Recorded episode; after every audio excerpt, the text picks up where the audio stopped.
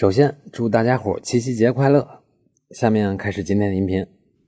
赵先生是一家外企的主管，一天下班开车回家，经过一个路口的时候，因为车速过快和一位行人相撞，导致行人受伤。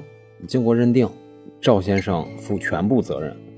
伤者经过鉴定是九级伤残，而且需要做髋关节的置换手术。手术结束后，赵先生看了看医院的收费单据，上面写着进口型髋关节。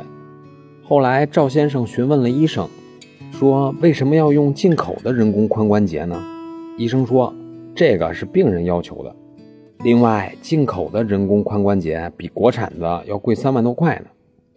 赵先生现在就问，对方伤者用进口的东西来治病，自己是不是也要掏这笔钱？答案是不用掏，因为我国法律规定，除非医院出具明确的医疗意见说，患者必须要用到国外进口的医疗设备进行治疗，否则在国产设备可以治好病的情况下。伤者非用价格贵的外国进口设备治病，那么这些多出来的钱，肇事方是不用掏的。也就是说，赵先生不必为此买单。所以，想用贵的药品或者医疗设备来讹人的伤者，您可以 say no。那么，以上就是今天的音频，供您参考。